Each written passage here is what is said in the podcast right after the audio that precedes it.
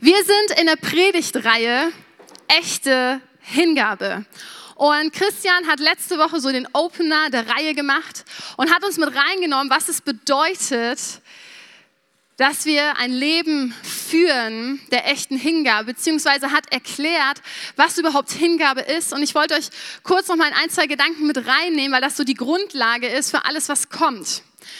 Und als erstes, was wir festlegen wollen, fest zementieren wollen, ist, wir können uns hingeben, weil Jesus sich zuerst hingegeben hat. Er ist derjenige, der sich zuerst für uns hingegeben hat. Gott hatte von Anfang an den Plan mit seinem Sohn, dass er auf diese Erde kommt und sich für uns ganz hingibt. Er ist das ultimative Opfer gewesen für uns, damit wir ein Leben in Freiheit führen können, damit wir ein Leben führen können, wo, wo wir alles haben. Da geht es nicht um materialistische Dinge. Es ist auch kein Wohlfühlevangelium. Es geht uns immer gut mit Jesus. Nein, es ist eher was Innerliches, diesen tiefen Frieden, den wir haben durch Jesus Christus, wenn wir mit ihm unterwegs sind. Und ich möchte zu Beginn noch mal eine Stelle vorlesen, die ganz zentral auch letzte Woche war, in Matthäus 16, Vers 25. Da sagt Jesus selbst, denn wer sein Leben retten will, der wird es verlieren. Wer aber sein Leben verliert, um meinetwillen, der wird es finden.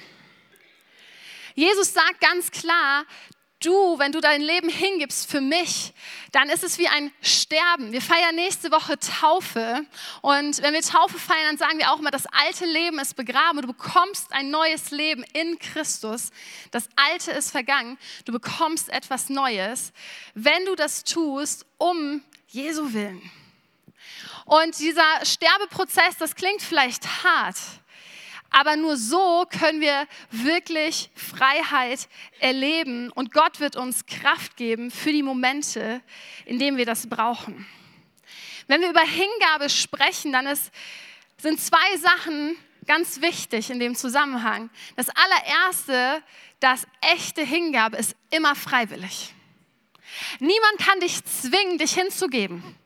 Niemand kann sagen, du musst das jetzt tun oder du musst jenes tun. Auch Jesus verlangt das nicht, er zwingt uns nicht. Auch Gott hat Jesus nicht gezwungen, ans Kreuz zu gehen, sondern es war der Plan Gottes und Jesus hat ihm umgesetzt. Ist Je er, Jesus ist Gott gefolgt. Und das ist so wichtig, wenn wir über Hingabe sprechen. Und das Zweite ist, wenn wir sagen, wir wollen echte Hingabe, dann ist es etwas Aktives. Du musst es auch wirklich tun. Ja, du kannst nicht sagen, ich gebe mich ganz hin, aber ach, den Bereich, den behalte ich für mich. Da lasse ich Jesus jetzt nicht ran. Meine Finanzen, nee, nee, die kläre ich schon. Da frage ich Gott nicht nach. Soll ich irgendwie noch ein bisschen reden, dass ihr diesen Hall da rauskriegt? Ich weiß nicht. Okay. Oder meine Partnerwahl. Alles gebe ich, alles gebe ich Gott, nur mein Partner, den suche ich selber aus. So funktioniert nicht echte Hingabe. Es ist wirklich ein, ich gebe alles hin, mit allen Konsequenzen, auch wenn das manchmal sehr viel bedeutet oder auch wirklich schmerzhaft sein kann. Heute wollen wir sprechen, wie können wir einen Lebensstil führen der echten Hingabe. Wie kann das jetzt im Alltag aussehen? Und das das, was du dir merken kannst, ist das. All deine Prioritäten, all deine Ziele, ordne sie Gottes Zielen und Gottes Prioritäten unter. Klingt ganz einfach, darf ich euch verraten, ist es aber nicht. Ja, in manchen Punkten ja, da fällt mir das einfach. In anderen ist es wirklich immer wieder eine Entscheidung. Und echte Hingabe passiert täglich. Es ist nicht eine einmalige Entscheidung und dann fällt mir das leicht und dann funktioniert das, dann läuft das so. Es wird immer wieder Momente geben, wo wir herausgefordert sind. Und wir wollen heute ähm, eine Textpassage angucken aus dem ersten Petrusbrief und die uns so ein bisschen genauer anschauen. Und wenn wir uns einen Bibeltext genauer anschauen, dann guckt man sich drei Dinge immer an. Erstens, wer hat ihn geschrieben? Zweitens, an wen? Und Drittens, wie war so der, der Kontext, in dem geschrieben worden ist? Das hilft uns, Dinge zu verstehen. Beim Petrusbrief könnte man sagen, okay, der Autor ist einfach, das ist Petrus, ja, wenn der Brief so heißt, ist nicht ganz so stimmig, also da wird ein bisschen drüber diskutiert. Ähm, genau, aber das ist für unsere, für dem, was wir weitergehen, gar nicht so relevant. Das zweite, den Adressaten, das ist viel spannender. Der Brief wurde geschrieben an die ähm, Provinz in Rom. Das heißt, an fast ganz Kleinasien. Es ist nicht wie der Epheserbrief an eine Gemeinde, sondern eine riesengroße Region. Es war ein Rundbrief. Das heißt, ganz viele Menschen haben den gelesen und die Hauptadressaten waren Heidenchristen. Also Menschen, die zum Glauben gekommen sind, die vorher keine Juden waren, die vorher Gott gar nicht kannten. Und der Anlass war vor allen Dingen sozialer Druck. Das heißt, die Christen wussten ganz genau, was es bedeutet, wenn Leute in ihrer Nachbarschaft sind, die sie doof fanden, die gegen sie gefeuert haben. Ähm, es kann sogar sein, dass sie sogar politisch, also dass sie ähm, von, von Verfolgung von Behörden her, äh, äh, dass sie verfolgt worden sind von Behörden. Ähm, das heißt, sie hatten wirklich eine Drucksituation. Ja. Und dann schreibt Petrus unter anderem Folgendes im 1. Petrus das ist Kapitel 2, Vers 4 bis 7. Kommt zu ihm, damit ist Jesus gemeint. Kommt zu ihm, er ist jener lebendige Stein, den die Menschen für unbrauchbar erklärten, aber den Gott selbst ausgewählt hat und der in seinen Augen von unschätzbarem Wert ist.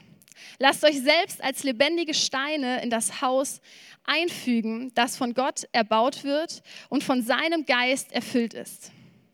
Lasst euch zu einer heiligen Priesterschaft aufbauen, damit ihr Gott Opfer darbringen könnt, die von seinem Geist gewirkt sind. Opfer, an denen er Freude hat, weil sie sich auf das Werk von Jesus Christus gründen. Gott sagt ja in der Schrift, und da bezieht sich Petrus an dieser Stelle auf etwas aus dem Alten Testament, auf eine Verheißung, also etwas, wo ein Prophet, wo, wo Gott zu jemandem gesprochen hat, wo das aufgeschrieben worden ist im Alten Testament ähm, zu Jesus hinzeigend. Und er wiederholt das, um nochmal deutlich zu machen, ähm, wie wichtig äh, diese Aussage auch ist. Seht, ich verwende für das Fundament auf dem Zionsberg einen Grundstein von unschätzbarem Wert, den ich selbst auserwählt habe. Wer ihm vertraut, wird vor dem Verderben bewahrt werden. Euch also, die ihr glaubt, kommt der Wert dieses Steines zugute. Doch was ist mit denen, die an ihrem Unglauben festhalten? Es heißt in der Schrift, der Stein, den die Bauleute für unbrauchbar erklärten, ist zum Eckstein geworden. Gehen wir ein bisschen in den Text. Der Grundstein, der Eckstein ist Jesus selbst. Das war von Anfang an die Aufgabe, die, die Gott ihm gegeben hat. Das bedeutet, er ist unser Fundament. Ja, auf den wird alles gebaut. Unser Glauben, die Kirche selbst. Und dann heißt es, dass wir uns einbauen sollen als lebendige Steine. Und ich habe hier die Steine mitgebracht ähm, aus der Kinderkirche. Die sehen cool aus, oder? Damit ihr so ein bisschen Entertainment hier habt. Und ein einzelner Stein, wenn wir uns den angucken, ist einfach nur ein Stein. Mit dem kann man ehrlich gesagt nicht viel anfangen. Ja, wenn der hier auf dem Boden liegen würde, man kann vielleicht einen Fuß dran stoßen, aber das ist jetzt nicht so viel, was der aussagt. Wenn aber mehrere Steine zusammenkommen, dann wird daraus eine Mauer. Wird daraus, äh, kann daraus ein Gebäude werden. Wenn ich an den Kölner Dom denke, wie groß und prachtvoll der ist, dann, dann beeindruckt mich das. Dieses Gebäude kann aber nur zusammenstehen, weil mehrere Steine zusammenkommen. Und Petrus sagt, wir sollen uns einbauen lassen, einfügen lassen als lebendige Steine in sein Haus. Und damit ist die Kirche gemeint. Und Jesus ist ganz unten das Fundament, auf dem alles steht. Und jetzt könntest du sagen, aber lebendige Steine, wie können denn Steine lebendig sein? Die sind doch tot, oder? Und da haben wir es wieder von ganz am Anfang. Ja, wir müssen sterben, wir sind tot, wenn, wenn wir unser altes Leben hingeben und bekommen ein neues Leben und werden lebendig, weil Gott ist der Einzige, der uns lebendig machen kann, der uns dann zusammenfügt und wir dürfen gemeinsam Reich Gottes bauen. Du musst nicht als einzelner Stein irgendwie versuchen, Reich Gottes zu bauen, irgendwo hineinzugehen. Nein, wir dürfen das gemeinsam als Kirche, gemeinsam als Christen sein Reich bauen. Und das hat Kraft. Das gibt Power. Da können wir hineinkommen. Aber in dem Abschnitt steht noch mehr. Er fordert uns heraus, dass wenn wir uns ganz hingeben, dass wir auch opferbereit sein sollen. In Vers 5. Lasst euch zu einer heiligen Priesterschaft aufbauen, damit ihr Gott Opfer darbringen könnt, die von seinem Geist gewirkt sind. Opfer, an denen er Freude hat, weil sie sich auf das Werk von Jesus Christus gründen. Damals die Leute haben sofort mit Opfer eine Assoziation im Kopf gehabt. Weil damals war es normal, wenn man über Religionen geschaut hat, sich verschiedene Götter angeguckt hat, die es damals gab, dass man Opfer geben musste, die einen Wert hatten. Das sei es irgendwelche Tiere, Fisch, Gold, Schmuck, damit sie die Hoffnung hatten, irgendwie vielleicht Vergebung zu bekommen oder dass es ihnen irgendwie doch besser geht. Aber ein Prinzip war klar bei dieser Opfergabe, die Menschen mussten immer in Vorkasse gehen. Sie haben zuerst was geopfert mit der Hoffnung, dass vielleicht es geklappt hat oder auch nicht. Sie hatten nicht die Gewissheit. Und dann kommt auf einmal Gott und bringt seinen Sohn auf die Welt und verdreht dieses Prinzip. Weil er opfert zuerst für uns, ohne dass er wusste, wird irgendjemand ihm folgen? Wird irgendjemand dieses Opfer verstehen und annehmen? Und das war für die Leute ein totaler Mindshift, eine totale Veränderung im Denken, was, was damals absolut neu war und für uns ganz oft so verständlich. Ja, ja, Jesus hat sich ja geopfert für uns. Nein, es ist das erste Opfer, was, wo, wo Gott zuerst in Vorkasse ging.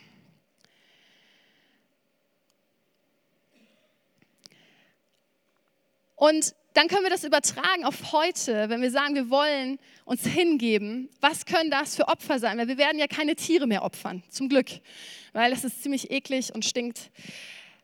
Und wenn du ein lebendiger Stein bist, was kann das sein? Ich habe am Anfang schon gesagt, das können ganz praktische Sachen sein. Das kann deine Entscheidung sein, welchen Job du gehst. Ähm, oder es kann sein, dass du deine Finanzen hingibst, deine Zeit, Lebensziele. Vielleicht hast du immer irgendeinen bestimmten Wunsch gehabt, irgendwas zu tun und auf einmal sagt Gott was anderes. Ein Freund von uns wusste immer, er hat sein ganzes Leben danach ausgerichtet, er soll nach Afrika gehen und dort in einem bestimmten Ort Kirche bauen. Und auf einmal challenged ihn Gott zusammen mit seiner Frau und sagt, nein, bleib in Deutschland, geh dorthin, da hast du die und die Leute, die und die Kirche und da gehst du hin. Ich weiß noch, wie er davon erzählt hat, weil alle wussten das. Alle. Alle wussten, dieser Mann und diese Frau, die werden gemeinsam woanders hingehen. Und auf einmal sagt Gott was ganz anderes. Und die haben, sind, sind diesem Ruf gefolgt. Das ist mal andersrum. Ne? Anstatt immer gehen Ausland, sondern bleibt mal in Deutschland. Wir in Deutschland brauchen gute Kirchen. Ja? Und das ist krass, was sie alles erlebt haben bereits dort, wo sie jetzt Kirche bauen. Wo Menschen dazugekommen sind, Leben, wirklich ganz neue Leute Jesus gegeben haben, richtig viele Taufen. Aber das war für sie ein Lebenstraum, den sie Gott geben mussten. Und ich habe so ein paar Beispiele mitgebracht, deswegen drehe ich das Ganze mal, bevor ihr hättet vorher lesen können. Fangen wir an bei Petrus selber, der diesen Brief geschrieben hat. Petrus, ein Jünger von Jesus. Petrus war Fischer. Der hat sein ganzes Leben hinter sich gelassen, seinen Beruf, seine Familie, seine Freunde, um Jesus nachzufolgen.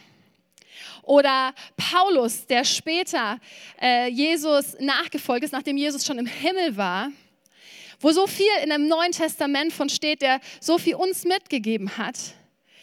Der hat Verfolgung erlebt, Folter und das alles nur, um Jesus nachzufolgen, um sein Reich, Gott, Gottes Reich zu verkünden. Luther. Was hat Luther alles getan und über sich ergehen lassen, damit wir oder damals die Leute wirklich das Wort Gottes lesen können und nicht mehr irgendwie verfälschte Wahrheiten hören? Dann habe ich jemanden mitgebracht, ich weiß nicht, ob ihr den kennt, Wilberforce aus England. Er hat die Sklaverei abgeschafft. Er hat jahrelang immer wieder Anträge gestellt, dass die Sklaverei abgeschafft werden muss. Das war knapp 20 Jahre lang. Und am Ende hat er es geschafft. Am Ende wurde das abgeschafft. Und er hat aber richtig viel deswegen erdulden müssen. Und warum hat er erkannt, dass Sklaverei nicht gut ist? Weil er es in der Bibel gelesen hat. Er war Christ. Ja, die Frage ist, was ist dein Beitrag, Reich Gottes zu bauen? Was ist dein Platz? Wo, wo bist du hier in der Mauer? Und es kann an deinem Arbeitsplatz sein, dass du eine andere Haltung hast wie alle anderen, dass du nicht jeden Tag da sitzt und deinen Job nur über dich ergehen lässt, sondern dass du das Beste aus dir rausholst, was du geben kannst. Das kann sein in deinem Verhalten, dass du die Kultur in deinem Umfeld umprägst, dass du keine schlechten Gedanken verbreitest, immer nur das Negative siehst, dass du immer wieder über Leute lästerst, sondern dass du anfängst, die guten Dinge zu sehen und auszusprechen. Und dass da, wo du schlechte Dinge gesagt hast, Buße tust, umkehrst und dich vielleicht auch bei jemandem entschuldigst, wenn dir mal wieder was rausgerutscht ist. Das ist echte Hingabe, dass man merkt, dass sich Dinge wirklich verändern. Und all das, was die Leute getan haben oder was du tust, um Jesus nachzufolgen, machst du freiwillig. Jesus zwingt uns nicht und das finde ich so genial bei unserem Gott. Dass es kein Zwang ist, dass wir das tun müssen.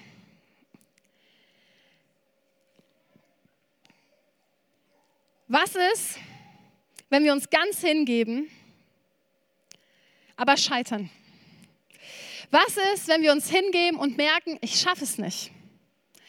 Ich habe alles ausgerichtet, wie ich nur hingeben konnte und habe gemerkt, ich schaffe es nicht. Es ist einfach zu groß. Und deswegen sagst du, da mache ich es nicht mehr. Ich ziehe jetzt mein Ding durch, ich frage Gott gar nicht mehr. Ich, ähm, ist mir jetzt egal, weil ich habe gemerkt, auch wenn ich Gott mit einbeziehe, ich, ich scheitere einfach. Weißt du was? Gott weiß es. Der Einzige, der es wirklich schafft, absolut sich hinzugeben oder geschafft hat, ist Jesus Christus selbst. Gott weiß, dass wir einem Vorbild nachjagen, nacheifern, was wir nicht erreichen werden hier auf dieser Erde. Aber es soll nicht dazu führen, dass du resignierst oder schlecht über dich denkst und dich runterziehst, sondern es soll dich eher ermutigen zu sagen, aber jetzt erst recht. Jetzt erst recht werde ich versuchen, mich nach Gott auszustrecken. Jetzt erst recht werde ich versuchen, meine Prioritäten neu zu ordnen. Und das kann in so verschiedenen Sachen sein. Ich weiß nicht, ob du jemand bist, der Pläne, Pläne macht. Ja, so fünf Jahrespläne, zehn Jahrespläne oder eher so jemand im Tag lebst. Also soll Menschen geben, die viel vorausschauen. Also mir ist das ehrlich gesagt auch zu viel, aber so manche große Entscheidungen musste ich im Leben auch schon treffen. Und das sind so Entscheidungen wie, was mache ich nach der Schule? Fange ich eine Ausbildung an oder ein Studium? Gehe ich erstmal noch ins Ausland oder gehe ich woanders hin? Das ist so eine Entscheidung, die trifft man nicht über Nacht. Und da ist es so wichtig, dass wir Gott mit hineinnehmen. Oder andere Entscheidungen, Partnerwahl. Ey Leute, den Partner, den du dir suchst oder die Partnerin, das entscheidet richtig viel für den Rest deines Lebens. Ja. Oder auch so krasse Sachen wie Adoption oder Immobilienkauf oder keine Ahnung, was es bei dir ist. So, so große Dinge. Und die Frage ist, wie gehst du damit um, wenn du einen Lebensstil hast der echten Hingabe? Und ich glaube, da ist es so wichtig, dass wir vor Gott kommen und ihn als Ratgeber suchen, dass wir um Weisheit bitten dass wir ihn mit reinnehmen, dass er uns führen darf, dass er uns Dinge offenbaren darf. dann dürfen wir in solchen großen Entscheidungen uns gute Ratgeber suchen. Menschen am besten, die auch Gott kennen, mit denen du zusammen ins Gebet gehen kannst. Aber das sollen auch Leute sein, die nicht nur dir um den Mund reden und immer sagen, ja, das ist super, was du machst, sondern die auch mal kritische Fragen stellen. Die Dinge auch mal hinterfragen dürfen, ohne dass du direkt beleidigt bist. Oder auch Fasten. Das fällt ganz oft immer so runter, so, ja, ja, wir beten, aber Fasten hat so eine Kraft, so eine Power. Und wenn du vor so Lebensentscheidungen stehst, dann überleg dir das doch mal. Das können mal ein paar Tage sein oder denkst, hey, du fängst mal klein an, dass du einen Tag mal auf Nahrung verzichtest und in dieser Zeit bewusst die Gegenwart Gottes suchst. Das macht einen Unterschied in solchen Entscheidungen. Und im Alltag, wie sieht es im Alltag aus? Da können wir ja nicht ständig Dauerfasten und äh, immer wieder nur Ratgeber fragen, wenn du dich jetzt entscheidest, ähm, möchte ich jetzt jemanden zum Essen einladen, den ich heute draußen getroffen habe, wo ich denke, das wäre cool, wenn er mal eine warme Mahlzeit hat, äh, dann ist die Person auch schon weitergegangen. Da ist es immer wieder so, lade Gott jeden Morgen ein. Lade ihn ein und frag ihn und, und sag einfach, Gott, ich bitte dich, dass du mir Dinge zeigst. Heiliger Geist, ich möchte einen Lebensstil der Hingabe haben. Also bitte zeig mir Momente, wo ich dir dienen kann. Schenk mir offene Augen, ein offenes Herz. Und dann gibt es so ein Prinzip, das heißt 10-Sekunden-Prinzip. Das kannst du mal ausprobieren, ja, wenn du möchtest. Aber gefährlich, Gott wird reagieren, ja. Und das ist das, wenn du ihn einfach fragst, was soll ich tun? Und wenn dir ein Gedanke kommt, dass du innerhalb der zehn Sekunden ihn einfach tust. Nicht nachdenken, das ist kritisch, bei Deutschen sowieso, ne? weil dann äh, verlieren wir uns. Innerhalb der zehn, nächsten zehn Sekunden machst du das einfach. Und dann wirst du entweder näher zu Gott kommen oder vielleicht vollkommen denken, was mache ich hier? Keine Ahnung, äh, nur noch denken, was ich, ich, ich weiß nicht weiter. Ja, aber wenn wir mal Dinge tun, wo Gott uns einen Moment schenkt, ja, diese heiligen Momente. Und das kann so was Verrücktes sein wie, zahl doch mal den Einkauf von deinem Mann oder Frau, die hinter dir steht. Könnte sein, dass Gott dir vielleicht sowas sagt. Oder wie gesagt, lade eine Person ein, die du in der Stadt siehst, zum Essen. Ist mehr Aufwand als einfach nur Hallo zu sagen, keine Ahnung. Oder bete für jemanden, den du triffst, der offensichtlich krank ist. Das könnten alles so Sachen sein, die Gott dir vielleicht mal sagt oder du kennst andere Dinge. Oft hat Gott auch so bestimmte Bereiche ein aufs Herz gelegt. Und da möchte ich uns einfach ermutigen, dass wir offen sind, da auf den Heiligen Geist zu hören.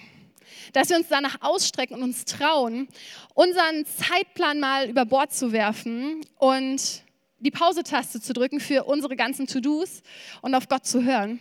Und mal schauen, was Gott tun wird in deinem Alltag.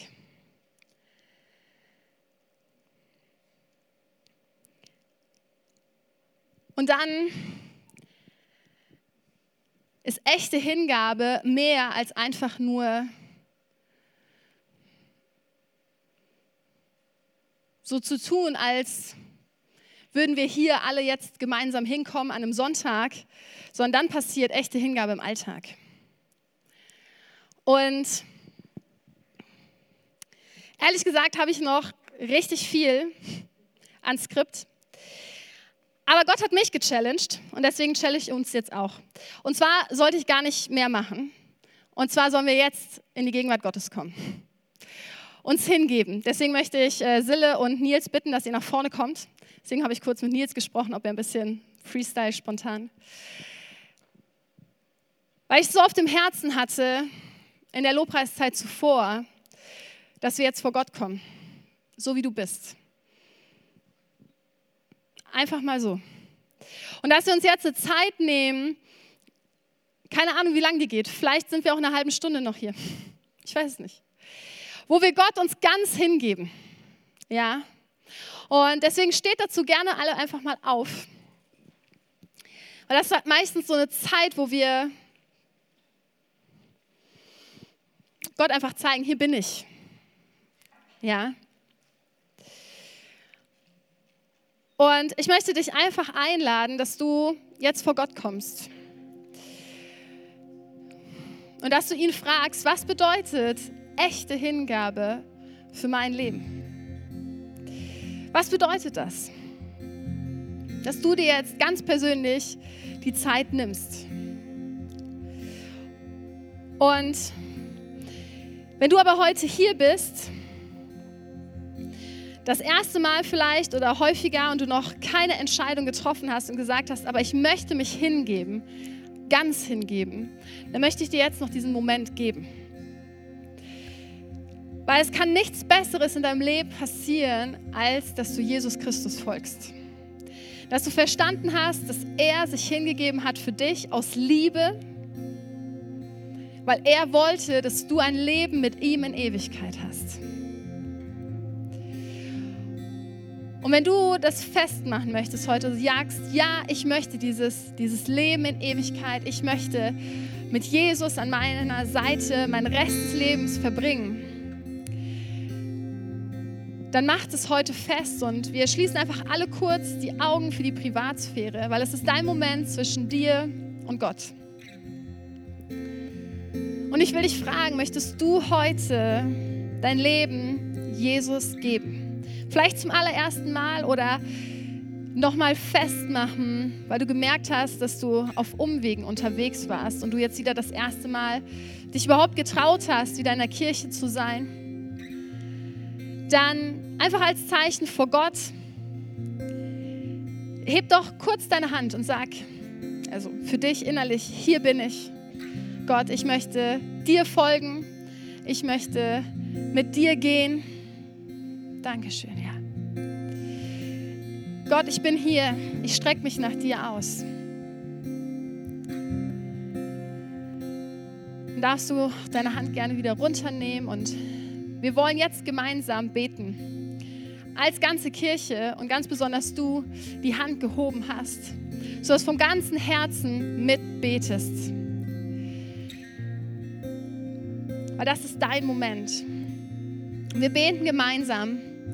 Jesus, ich weiß, dass du mich liebst. Es gibt nichts, was ich tun könnte, damit du mich mehr liebst. Und durch nichts, was ich tue, würdest du mich weniger lieben. Du bist für mich gestorben und auferstanden. Ich glaube an dich. Du bist mein Gott, mein Retter und mein Herr. Bitte schenke mir die Vergebung meiner Schuld. Ich möchte als dein Kind leben und du sollst mein ganzes Leben bestimmen. Ich danke dir, dass ich durch dich wirklich frei bin und ein Leben in Ewigkeit habe. Amen.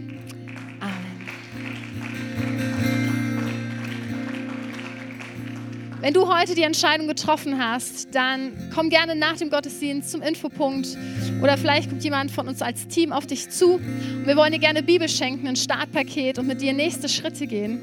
Weil das ist für dich dein Moment, wo du das festgemacht hast. Und wir wollen jetzt gemeinsam, wie in dieser Mauer, wirklich gemeinsam unterwegs sein und nicht mehr du alleine.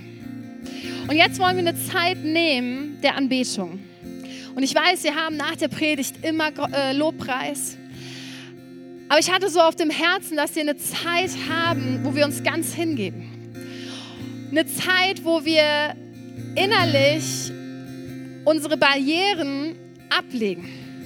Das heißt, wenn du aus der Reihe gehen möchtest, fühl dich frei und geh aus der Reihe raus. Wenn du dich hinknien möchtest, dann knie dich hin. Wenn du rumgehst, weil dir das hilft beim Beten, dann tue das.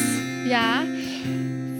Geh raus aus, aus dem, was Leute denken oder was ich tun sollte oder müsste. Niemand erwartet jetzt irgendwas von dir. Das Einzige, was ich mir wünsche, ist, dass du jetzt persönlich in die Gegenwart Gottes kommst.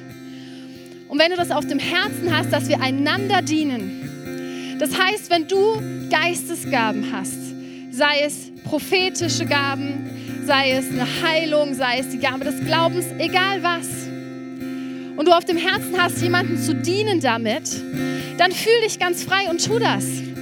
Geh aus deiner Reihe raus, leg jemanden die Hand auf und bete für die Person.